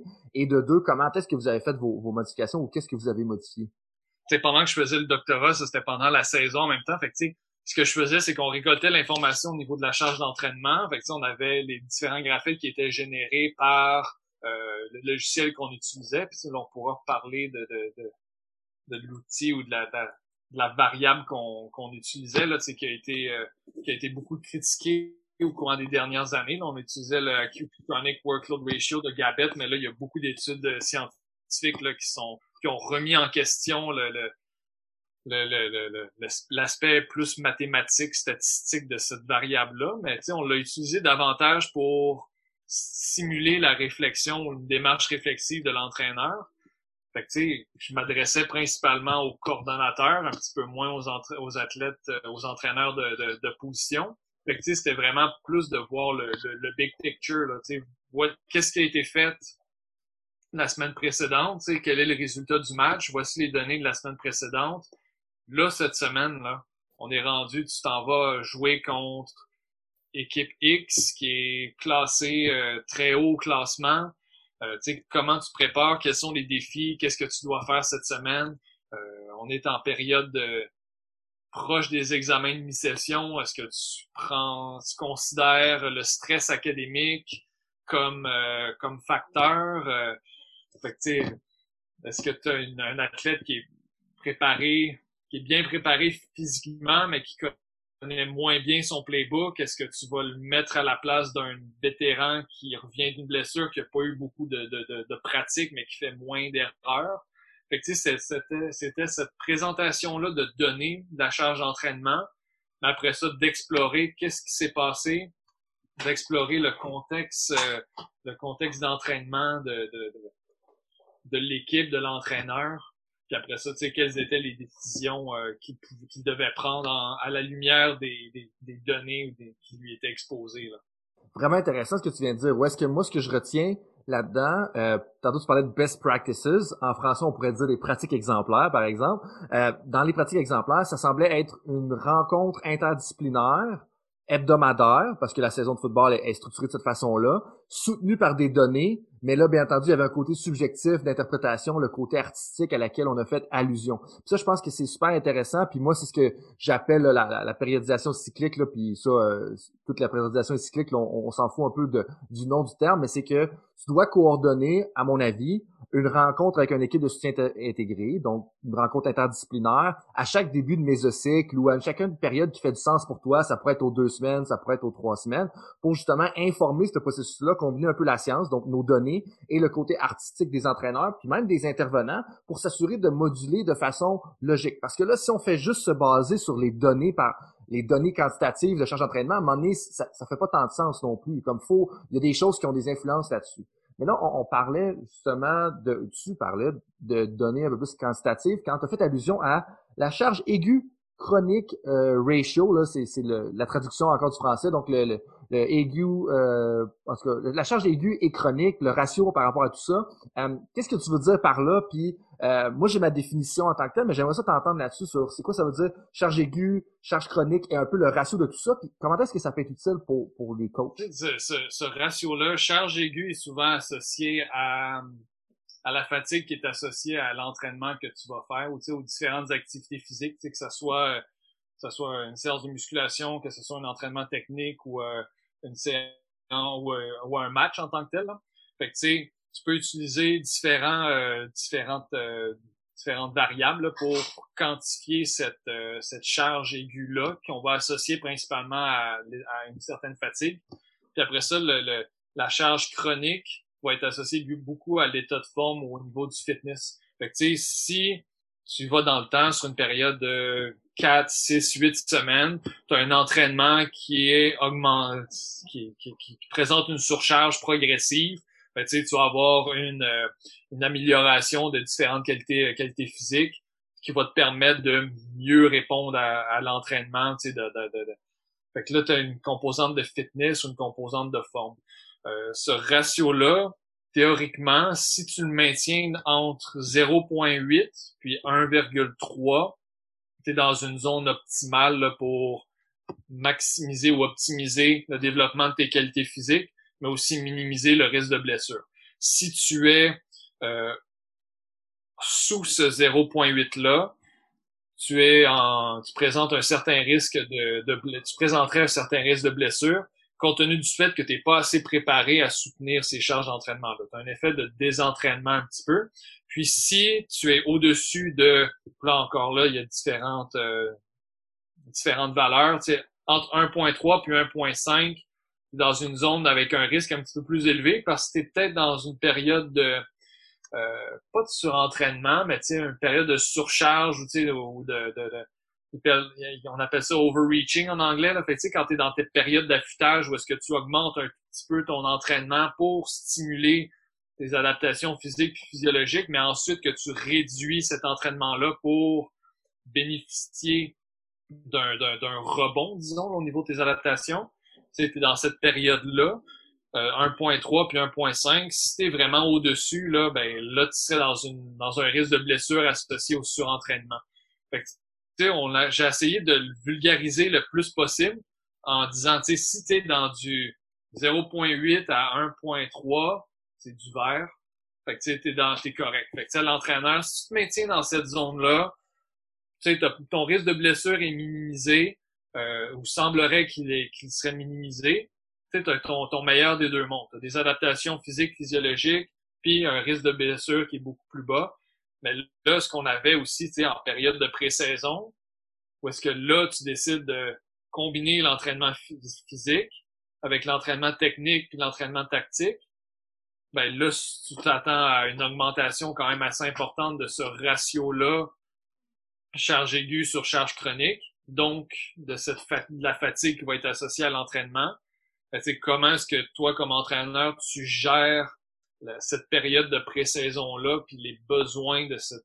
comment est-ce que tu gères le, le, le, le besoin ou les, les, les, les besoins physiologiques, les besoins du sport, les besoins tactiques. Puis je peux peut-être euh, juste rentrer avec un commentaire en attendant que tu cherches un peu ton idée, tu sais. Puis moi, ça me fait penser à, justement à la situation de la COVID en ce moment, où est-ce que tu as des équipes de hockey qui rentrent dans des bulles, puis là, ils rentrent dans ces bulles-là, puis là, d'un coup, ils tombent en mode séries éliminatoires, où est-ce qu'ils vont jouer des séries 3 de 5, des séries 4 de 7, des séries 4 de 7. Même affaire pour le baseball, ils partent de quasiment rien, d'un coup, ils rentrent dans un mode de saison, jouent 60 matchs, tombent en séries éliminatoires. Puis là, quand on parle d'augmentation du ratio entre la charge chronique et la charge aiguë, c'est quand même assez drastique, puis je serais curieux de voir c'est quoi les données par rapport à ça. Et c'est là que l'intervenant, le spécialiste du sport, le coach, a son rôle à jouer à moi, puis de pondérer ça et doit être informé par le préparateur physique. Parce que là, si on peut si je peux me permettre peut-être de, puis tu l'as très bien vulgarisé, là, mon but c'est juste de, renchérir par rapport à ça. Moi, comment je le, je le comprends, c'est que si on a une équipe qui fait en moyenne 1000 répétitions dans une semaine, ça c'est notre charge aiguë. Puis si on regarde la charge chronique, c'est la charge moyenne par semaine dans les quatre dernières semaines. Donc là, on est à 1000 répétitions par semaine. Ce que tu me dis, puis merci pour ça, parce que je ne savais pas les, les, les statistiques ou les données en tant que telles. Donc, ce que tu me dis, c'est qu'on est en bas de 800 répétitions pour la prochaine semaine la semaine suivante, ben là, on a un risque de désentraînement et un risque augmenté de blessure. Et si on est rendu à 1300 répétitions la semaine d'après ou 1500, on a le jaune, on joue avec le feu, comme là, comme OK, on peut faire ça, mais est-ce qu'on a un gros match en fin de semaine? On, joue avec le feu. Mais en haut de 1500 répétitions, les chances de blessure là, sont quand même assez élevées. C'est là que ça devient super intéressant pour moi, pour un entraîneur, de quantifier la charge sur le terrain. Bien entendu, il faut sûrement inclure la charge à l'extérieur du terrain, parce qu'après ça, ça nous permet de jouer dans la saison où est-ce qu'on se situe. Puis moi, tu me dis demain, comme juste le fait d'augmenter 300 répétitions de plus dans une semaine, puis parce que là, je pars du chiffre de 1000, ça double ou ça euh, multiplie par, ça augmente peut-être de 50% le, risque de blessure. Mais même, je sais, tu sais quoi, rendu à la semaine 7 de la saison sur une semaine de 8 ou rendu proche des séries éliminatoires ou hockey ou etc., je vais peut-être faire attention. Fait que ça devient, de un, il y a des applications très ponctuelles parce que je serais curieux de savoir la quantité d'entraîneurs qui ont pris ça en considération, de un, en rentrant dans les bulles, et de deux, je pense que ça devient très important dans la modulation de tes pratiques dans la, saison. Là. non, c'est comme tu l'as très bien illustré, là. Euh, tu sais, faut tout le temps que tu contextualises ces données-là où est-ce au moment où est-ce que tu es dans ta saison. Tu sais, si tu commences avec, tu mets en place un, programme d'entraînement qui est progressif. Euh, exemple, c'est sûr que les athlètes professionnels ou les athlètes amateurs qui compétitionnent soit au niveau collégial ou au niveau universitaire ou euh, il y a toujours on a on, a essayé pendant la période de Covid de maintenir le, le mieux qu'ils pouvaient les différentes adaptations physiques et physiologiques. Mais là, quand tu arrives, tu retournes dans cette, dans cette bulle-là où tu as une reprise de tes activités, c'est sûr que les, les, les, exigences sont beaucoup plus grandes que ce qu'ils ont fait au courant des derniers euh, des dernières semaines et des derniers mois. Fait en tant qu'entraîneur, tu te dis si je me base sur ces données issues de la science dans la science euh, science du sport, euh, il faut que je fasse attention pour pas que mon ratio charge aiguë charge chronique deviennent trop trop élevés parce que j'ai un risque de blessure peut-être pas là, mais ça peut être la semaine prochaine ou dans deux semaines. Fait que là, tu te dis, si j'ai une augmentation rapide, peut-être que je peux l'avoir sur la première semaine, mais qu'ensuite je vais devoir diminuer pour donner le temps à l'athlète de récupérer, puis ensuite que ces adaptations-là, ces adaptations physiologiques, je leur donne le temps pour qu'elles qu'elles puissent avoir lieu. Fait que tu sais, souvent, là, ce que je, ce que, ce que je regardais, football universitaire euh, québécois, de deux semaines de pré-saison. Tu compares football universitaire américain, pré-saison, quatre semaines. Si tu dis, là, ma première semaine, là, je vais décider de leur imposer une charge d'entraînement qui est très grande, travail exigeant sur le terrain en salle de musculation, je vais leur demander quelques jours, puis après ça, je vais diminuer ma charge comme entraîneur, je vais peut-être faire du travail un petit peu plus technique, de plus faible intensité, peut-être faire du travail plus dans la salle vidéo, intégrer différents euh, concepts tactiques ou techniques, faire un travail plus cognitif. Fait que là, je leur donne du temps pour récupérer, puis après ça, tu sais, je maintiens euh, mes euh, je maintiens mon travail, ma charge d'entraînement externe. Tu sais, c'est des choses qui peuvent être qui peuvent être faites. Fait faut que tu contextualises. Si tu dis Là, j'arrive dans ma bulle, faut que je reprenne l'entraînement le plus vite possible. Je te dirais, tu essaie d'y aller progressivement. Là, tu tes premières journées, euh, tu demandant un tout petit peu plus euh, aux athlètes d'un jour à d'une journée à l'autre. Peut-être focus davantage sur ce qui est important à ce moment-ci. Fait tu sais, si tu travailles avec des athlètes en, de hockey, mais tu sais, travaille, focus ton travail sur glace, puis trouve des moyens de faire du travail de préparation physique, intégré à ta séance sur la glace, que ça soit de faire un petit peu de différents sprints, tu sais, faire du travail par intervalle sur la glace, euh, à la limite, euh, prends un 15 minutes ou un 30 minutes à la fin d'une séance euh, pour faire un petit peu de travail de musculation au lieu d'en prendre une heure ou une heure et demie dans ta, dans ta journée. Il y a tout le temps moyen de, de modifier ou de manipuler les différents paramètres, puis ensuite de, de, de, suivre les principes d'entraînement fondamentaux qui sont spécificité, progression, surcharge, réversibilité, puis ensuite situé dans le temps. Super intéressant puis bien articulé, puis je pense que c'est là que ça s'en va. On n'a pas le choix vraiment de faire ça. Mais là, ma question, ou la question qui tue, si on veut, dans tout ça, parce que j'ai peut-être deux petits sujets, là, si tu me le permets, on est un petit peu dépassé le temps. J'ai deux peut-être sujets supplémentaires à couvrir avant qu'on rentre dans les questions éclairs. Euh, comment est-ce que la pratique réflexive rentre dans tout ça? Donc là, moi, on parle de pratique réflexive comme moi, ça, c'est mon, mon dada en termes de ça m'intéresse, puis je pense que c'est vital au développement de l'expertise, comme, tu le sais. Mais comment est-ce que la pratique réflexive rentre avec un peu ce côté-là, scientifique, science du sport, euh, charge d'entraînement? Ben, la manière que je l'ai, que j'ai voulu aborder la pratique réflexive, tu sais, c'est de d'utiliser les données, que ce soit de la charge d'entraînement ou autre, pour un peu aider les entraîneurs à explorer leurs décisions. Sais, pourquoi tu as décidé d'y aller avec une science exigeante aujourd'hui ou avec la décision d'être en équipement complet quand tu sais que tu as un match dans trois jours puis d'y aller plein contact? Pédale au fond, aujourd'hui, les gars, vous allez vous taper dessus, mais on revient d'un match il y a deux jours, puis on a un match euh, un vendredi soir au lieu du, au lieu du samedi avec une, une semaine courte. Tu pourquoi est-ce que tu as pris cette décision-là à la lumière du calendrier, à la lumière des, de la charge d'entraînement, à la lumière de peut-être des discussions que, que tes coordonnateurs ou tes entraîneurs de position ont eu avec, avec les joueurs qui te disent, regarde, on est fatigué du match, là. Genre, donne-nous un petit peu plus de temps de repos, là, puis, à la limite, là, euh, on préférait avoir des pratiques en casque ou des walkthroughs en début de semaine, peut-être une, une pratique un petit peu plus intense en milieu de semaine pour être prêt pour, euh, pour le match. Fait que, tu sais, est-ce que les entraîneurs comprenaient la situation? Est-ce qu'ils comprenaient comment est-ce qu'ils pouvaient manipuler les paramètres du volume, de l'intensité, de la densité, de la spécificité de leurs efforts pour, euh, pour vraiment là, optimiser la performance des, des athlètes, mais aussi euh, comment ça pouvait influencer leur processus d'apprentissage. Fait que c'était vraiment, voici les données, euh, fais une réflexion sur ces données-là, une réflexion sur ce que tu fais, euh, quelles étaient ton expérience, est-ce que ça peut t'aider à innover ta pratique aussi. Là. Fait que, on a utilisé les, la, pratique réflexive euh, principalement avec la réflexion comme sur l'action, réflexion rétrospective sur l'action. Voici toutes les données de la charge d'entraînement dans l'année. Est-ce que ça fait du sens de ce que, ce que je te présente? Est-ce que ça fait du sens de ton point de vue d'entraîneur ou de coordonnateur? Là, tout ce que tout ce que tu vois avec une charge d'entraînement qui est super euh, euh, super élevée en pré-saison, ensuite une charge d'entraînement qui est sur le déclin euh, au fur et à mesure que la saison progresse. Est-ce que est-ce que ça reflète un besoin de, de reposer tes, tes athlètes vétérans parce qu'ils sont très sollicités sur le terrain ou est-ce que toi, tu aurais voulu avoir beaucoup plus de répétitions? Parce que ton, ton unité est composée d'athlètes de première et de deuxième année qui ont besoin d'avoir une expérience de terrain puis d'être exposés à différents schémas de jeu pour qu'ils puissent s'améliorer.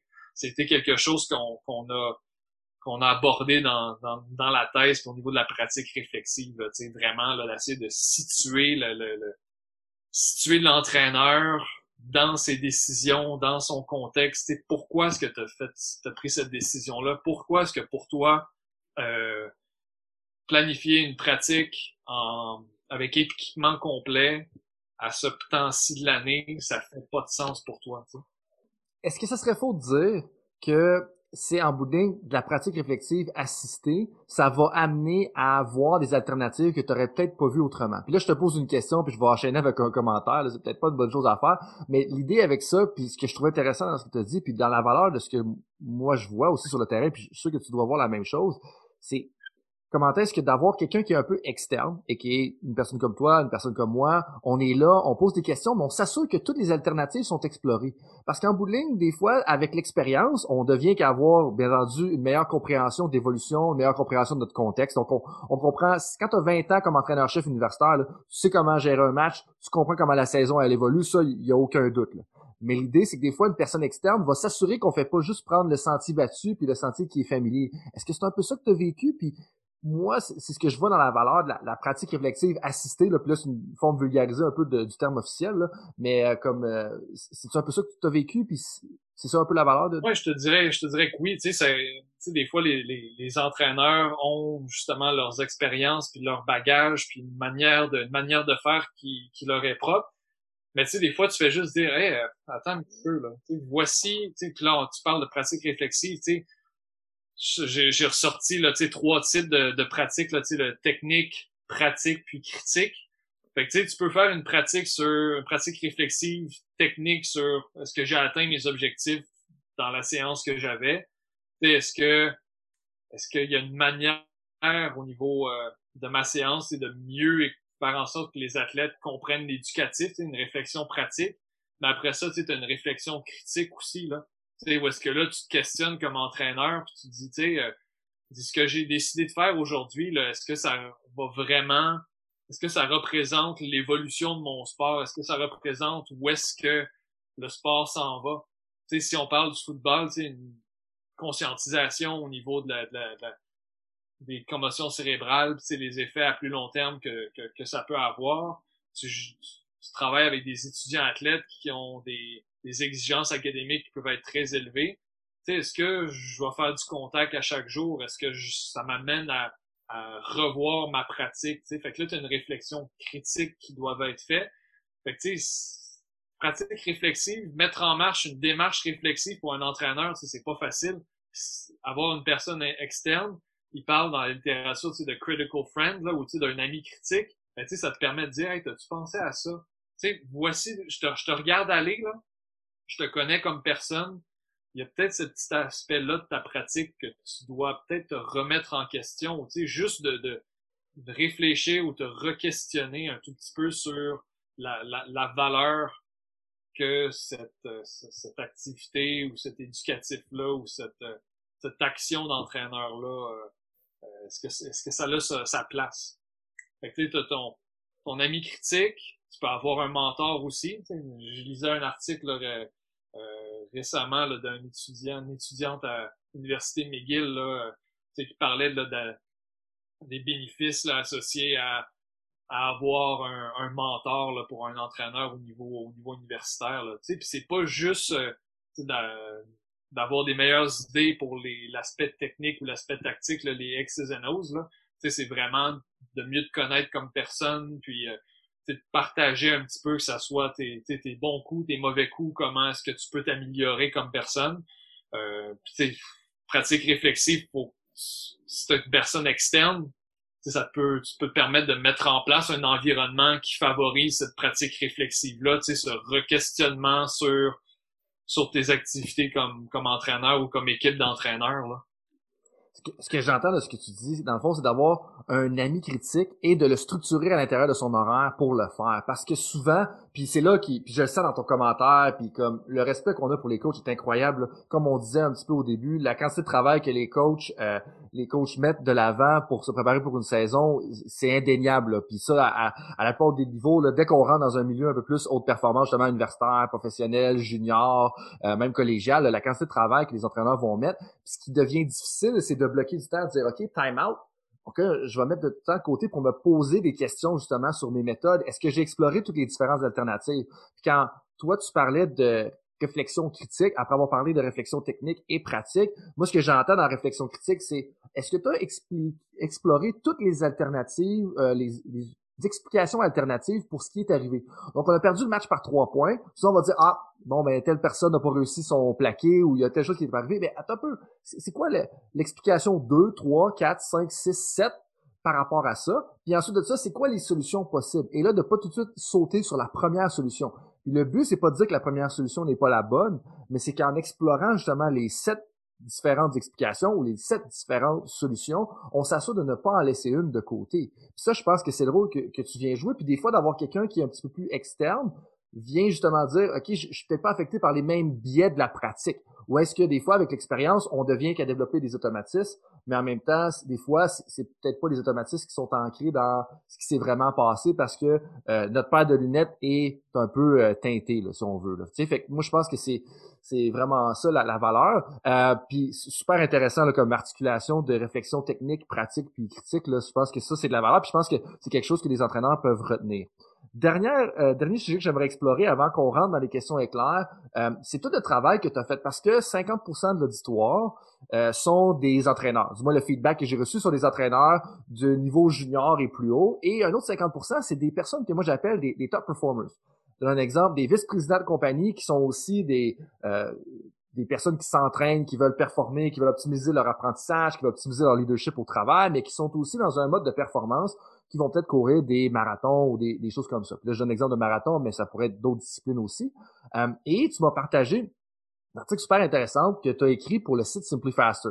Euh, pour ceux qui ne le savent pas, Xavier contribue régulièrement à ça. Ces articles sont très détaillés, très bien articulés sur différents sujets. Il y en a une qui a touché mon, qui a piqué mon intérêt, c'est la Performance in Sports and Academics Training an 800 meter sprinter in med school. Donc, on a un, une athlète qui s'appelle Maïté, si je dis bien son nom, qui fait du 800 mètres au niveau international, si je ne m'abuse, et puis qui est aussi en médecine. Ça nous fait penser à Laurent Duvernay-Tardy, Euh, c'est quand même tout un tout un monde là, de pouvoir euh, combiner un peu ces deux univers-là. Euh, Qu'est-ce qui ressort un petit peu de tout ça? Parce que là, tu me parles d'équipe de soutien intégrée, puis quand je descendais un petit peu dans l'article, on parlait aussi de, de moduler la fréquence d'entraînement, de rendre ça, euh, je veux dire, agréable, à défaut d'avoir un meilleur mot, puis tu, tu me corrigeras. Euh, parce que c'est tout un défi là, de combiner une performance professionnelle et une performance sportive de haut niveau ensemble. Les dernières années, j'ai été choyé d'avoir la chance de travailler avec deux, deux étudiantes athlètes en médecine. Le premier exemple que tu mentionnes avec cet article, tu as été Bouchard, mais avant ça, il y avait Alex Lepage-Farel en patin, euh, patin de vitesse courte piste qui elle aussi combine euh, des études à la médecine même si elle est en pause après avoir intégré le Centre national d'entraînement euh, à Montréal. Mais tu sais, là, ce qu'on faisait, c'est vraiment d'être en mesure de d'identifier quelles étaient les opportunités d'entraînement qui se présentaient, euh, qui se présentaient autant à Maïté qu'à Alex? Tu sais, vraiment focuser sur qu'est-ce qui va les amener à être à être performantes. C'est vraiment focuser sur ce qui est important dans leur euh, pour la pratique de leur sport, puis qu'est-ce qui va les amener à, à, performer à, à haut niveau. Fait que, quand je regarde, je vais prendre l'exemple de, Maïté, c'est une athlète qui est très, euh, sa vitesse, c'est sa force. Puis quand on commence à augmenter le volume d'entraînement, que ce soit moi ou que ce soit son entraîneur, euh, avec une pratique plus, plus spécifique sur la piste ou quand il va courir, fait que, augmenter le, le, volume d'entraînement devient un petit peu plus problématique. Fait que, au niveau de la, de la gestion, euh, des petites blessures qui, qui ressortent, des choses comme ça. Rien de rien de bien grave, mais un petit début de, de début de tendinite, un petit début de, de, de, de périostite, des choses comme ça, c'est ça arrive fréquemment à des à des périodes dans l'année. Fait que ça a été vraiment de dire OK, quels sont les exercices qui vont nous permettre ou en fait te permettre de te sentir le mieux sur la piste. Fait que là, ça a été un processus sur plusieurs euh, sur plusieurs mois de trouver des exercices qui permettaient d'avoir des bonnes sensations, qu'on sent le transfert la musculation sur la piste se faisait bien. Fait que, euh, trouver un intérêt ou une, une, motivation à intégrer les exercices d'haltérophilie. Fait que, on fait beaucoup d'épaulés pour justement travailler cette triple extension-là, l'aspect coordination des différents euh, différents groupes musculaires. Fait que, on a commencé, euh, commencé avec les dumbbells, commencé avec la barre, euh, tu Romanian deadlift, c'est un processus où les exercices sont, se sont peaufinés au fur et à mesure qu'on les pratiquait. Après ça, au lieu de faire faire du squat, euh, on fait plus, on fait un petit peu de front squat, mais on fait plus de soulevé de terre, un tout petit peu plus avec barre hexagonale, barre droite, on, on l'a éliminé quasiment complètement de notre notre répertoire d'exercices pour mettre un peu de moins de stress au niveau du dos parce qu'il y a une petite faiblesse là. T'sais, après ça, on fait beaucoup de travail au niveau de la posture.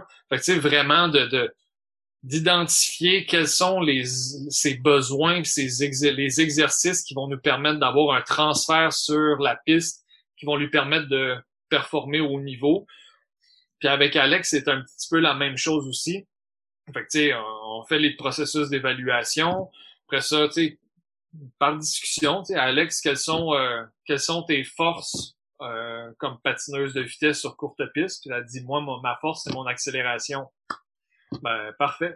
Travaillons à maximiser ta force en s'assurant que tes faiblesses, on soit capable de les gérer. Puis elle, euh, je pense que c'était il y a deux étés, elle avait eu différents stages pendant l'été, des stages très très exigeants fait on avait décidé de mettre l'accent sur le départ. Puis en même temps, du côté sur la glace, elle avait changé un petit peu sa technique de départ avec son entraîneur. Puis ensuite, c'est progressivement de, au besoin d'aller chercher à intégrer des exercices pour augmenter sa capacité de travail parce qu'elle n'était pas en mesure de sauter sur la glace pour avoir le même volume d'entraînement que des athlètes du club avec lequel elle, elle patinait. Fait que, ça a été encore une fois de gérer son horaire, de trouver des exercices qui étaient nos meilleurs comme bang for our buck, là, c'est nos exercices euh, euh numéro un rentables qui nous permettaient de voir ce transfert-là de la salle de musculation à la piste ou à la glace. Puis après ça, tu sais, de rester avec un nombre de séances un petit peu plus, euh, un petit peu plus réduit. Tu sais, des fois, c'était Maïté, c'est une à deux séances par semaine selon son calendrier de compétition. Alex, ça pouvait être deux ou trois séances de musculation dans, dans une semaine selon ses stages, selon le nombre de fois qu'elle devait être sur, euh, sur la glace aussi. Puis euh, on a vraiment euh, sélectionné les exercices qui pouvaient les aider à maximiser leur performance, à optimiser le transfert. Donc, la pratique sportive devient essentielle. Ensuite de ça, on consolide les forces au niveau de l'entraînement et la fréquence d'entraînement, on la réduit, mais on s'assure de choisir des, des exercices qui vont un peu englober le plus de choses possibles. je pense qu'un commentaire qui sortait de l'article que moi je, je semblais comprendre, c'est peut-être spécifique à cette discipline, la fréquence devient importante dans le sens que en termes si on regarde la semaine au complet, puis corrige-moi si, j'ai mal compris, ou est-ce que si je l'applique à des gens qui ont justement des, professions à un haut niveau, euh, qui sont très occupés, tu veux peut-être prioriser t'entraîner régulièrement plutôt que t'entraîner juste une ou deux fois dans la semaine une grande période de temps. Est-ce que c'est, vrai de dire ça ou euh? Mettons pour euh, avec Maïté puis avec avec Alex, j'ai toujours eu comme comme optique que ce qui était le plus important pour elle, c'était d'être sur la piste puis d'être d'être sur la glace. Fait que, tu sais, le, le, leurs pratiques qui sont spécifiques à leur sport, c'est ce qui va leur permettre d'être, d'être, de, de, performer à leur, à leur mieux. Fait que, tu sais, si les séances de musculation leur permettent pas d'être sur la, sur la glace ou sur la piste, des exercices, des méthodes qui, va, qui vont les supporter dans ce qu'elles font. Fait que, si je viens créer des raideurs musculaires qui sont trop importantes, qui empêchent Maïté de courir euh, à l'intensité ou à la vitesse que, qui est dictée par son entraîneur, j'ai comme pas fait mon travail. même chose pour Alex, elle est pas capable d'aller à la vitesse sur la glace qu'elle devait aller. J'ai, ma sélection d'exercices n'est pas optimale pour ça. Fait que là, ce qu'on faisait, c'est qu'on disait, voici le nombre de fois que tu es sur ta piste ou sur la, sur la glace.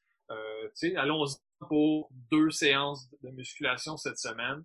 OK, oui, choisissons une séance pour faire du travail principalement au niveau force-vitesse. Fait que c'est un petit peu plus traditionnel qui permet d'augmenter ta force ou de, d'appliquer de, cette force-là dans un temps qui est beaucoup plus court. Puis la deuxième, allons-y sur la coordination, tu travail de posture. Fait que, on essaie d'appliquer des, des, des, concepts un petit peu plus sur le contrôleur, euh, euh, l'approche par contrainte, là, tu fais un petit peu plus de travail à la Franz Bosch, un tout petit peu là, plus, euh, plus européen. Là. Fait que, on essaie de combiner, euh, combiner ça, puis avec la rétroaction de que ce soit de Maïté ou de ou d'Alex sur leur séance sur la piste ou sur, sur la glace, comment qu'elles se sentent. Là. Fait que c'était d'aller chercher peut-être le, le, en anglais ils disent le, le, le minimal effective dose, mais pour des athlètes qui ont un horaire extrêmement chargé avec les stages en médecine, avec leur étude, avec les entraînements euh, spécifiques à leur sport. On avait comme pas le choix de trouver ce, minimal effective dose-là euh, à différents moments de, la saison, de, quitte à y aller avec une fréquence de une à deux entraînements par semaine.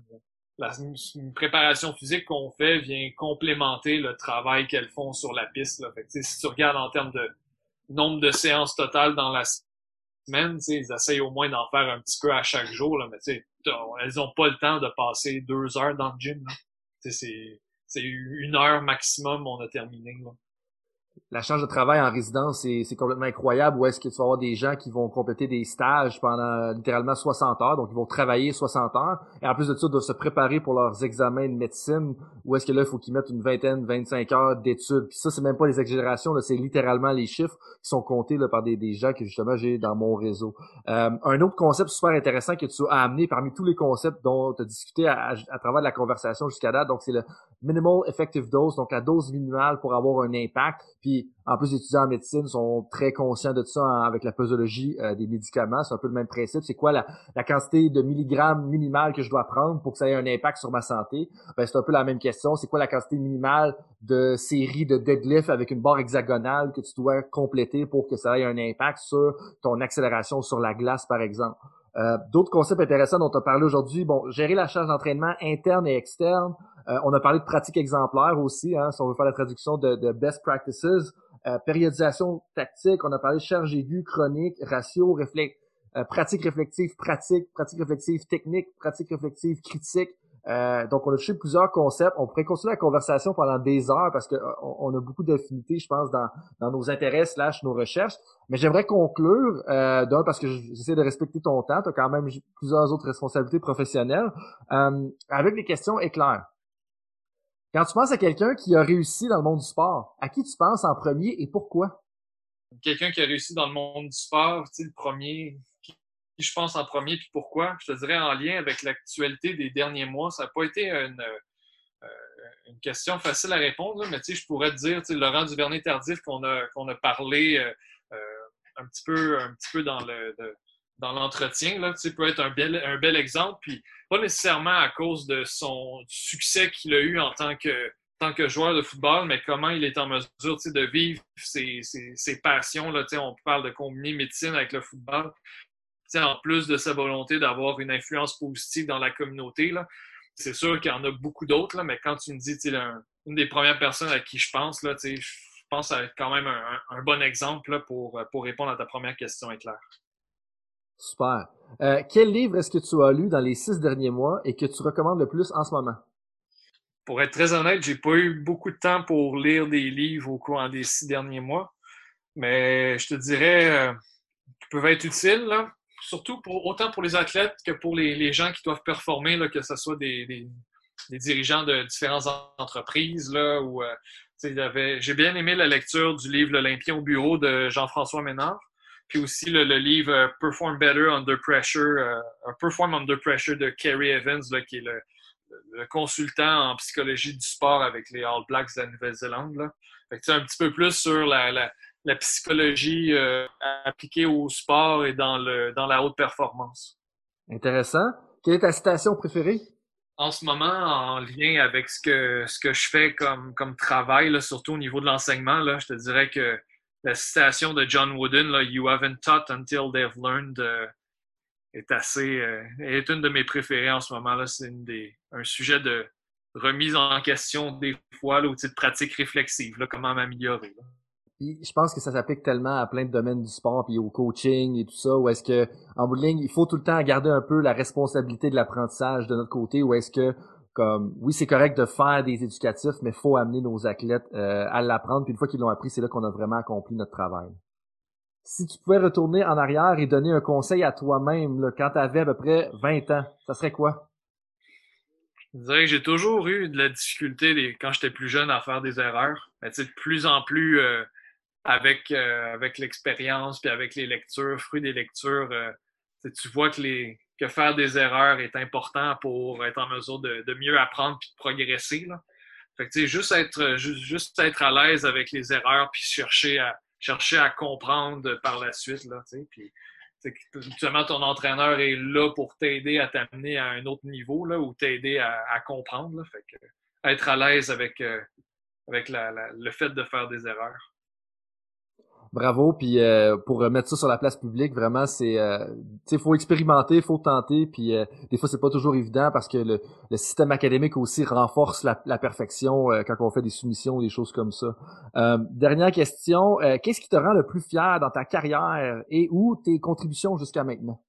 Je te dirais, tu sais, d'avoir terminé mon, mon doc, là, mon doctorat en travaillant à, à temps plein dans, le monde du sport, c'est un fait saillant quand même là, de, ma carrière, autant euh, au niveau professionnel puis personnel. ça a été un défi de passer de la préparation physique ou de la kinésiologie puis d'aller dans un domaine qui m'était inconnu, de l'éducation. J'ai eu, à, eu à argumenter que, que l'entraîneur sportif est aussi un enseignant, puis ça n'a pas toujours bien passé avec les, les, différents professeurs euh, qui, qui m'enseignaient à l'université après ça, mais certainement, c'est d'avoir contribué d'une manière ou d'une autre là, euh, à l'atteinte des objectifs des, d'étudiants athlètes avec qui j'ai travaillé là, dans, divers sports. Là. Fait juste savoir que tu peux, que j'ai pu euh, aider ou avoir une influence positive sur ces gens-là, c'est, gratifiant aussi. Bravo hein, pour ce parcours-là. Puis moi, je le dis depuis que j'ai terminé mon doctorat, je le dis à tout le monde, là, comme le, respect qu'on doit avoir pour les gens qui complètent le doctorat, peu importe si le sujet vous semble important, utile ou pas utile. Euh, on ose penser que les notes ont été utiles, euh, mais la quantité de travail qui va derrière tout ça, puis il y a, a puis les, tous les gens qui réussissent éventuellement à compléter un doctorat, euh, l'espèce de dévouement, l'engagement, le l'ardeur au travail, le travail acharné, là, ça, ils l'ont euh, clairement. Puis au passage, euh, dans les professeurs qui nous ont marqués, j'aimerais saluer Martin Roy, hein, qui a eu un impact, je pense, euh, assez significatif sur ta propre carrière et aussi sur la mienne et la complétion de mon doctorat, et qui fait un lien aussi avec toute la discussion de planification de la, de la performance dont on a eu un petit peu tout à l'heure. et pour conclure, comment est-ce que les auditeurs peuvent te rejoindre? Euh, ben, ils peuvent me rejoindre sur les différents, euh, différents médias sociaux, là, que ce soit Facebook, Twitter, Instagram, ou tout simplement par, euh, par courriel ou, par téléphone. J'essaie de, répondre le, le, plus, le plus rapidement possible aux différentes questions là, des, auditeurs. J'ai toujours eu la, chance d'avoir un réseau, réseau professionnel parce que c'était facile de, poser une question puis d'avoir des réponses. Fait que j'essaie le, le plus possible de, de redonner, euh, redonner aux autres de cette manière-là, que ce soit par, euh, par médias sociaux ou euh, courriel ou téléphone. Parfait. Bon, on va mettre ces informations-là dans la description en dessous de l'épisode pour ceux que ça pourrait intéresser. merci Xavier. Merci professeur X d'être passé parmi nous. puis je te souhaite une bonne préparation d'automne dans les pour la, saison universitaire et aussi les cours universitaires. Merci beaucoup François. Ça a été ça a été un plaisir. Ça a été un bel échange. Puis je te souhaite aussi la même chose, une bonne, euh, bonne continuité euh, au niveau euh, professionnel, puis en même temps personnel avec un, deuxième, deuxième enfant qui s'en vient bientôt.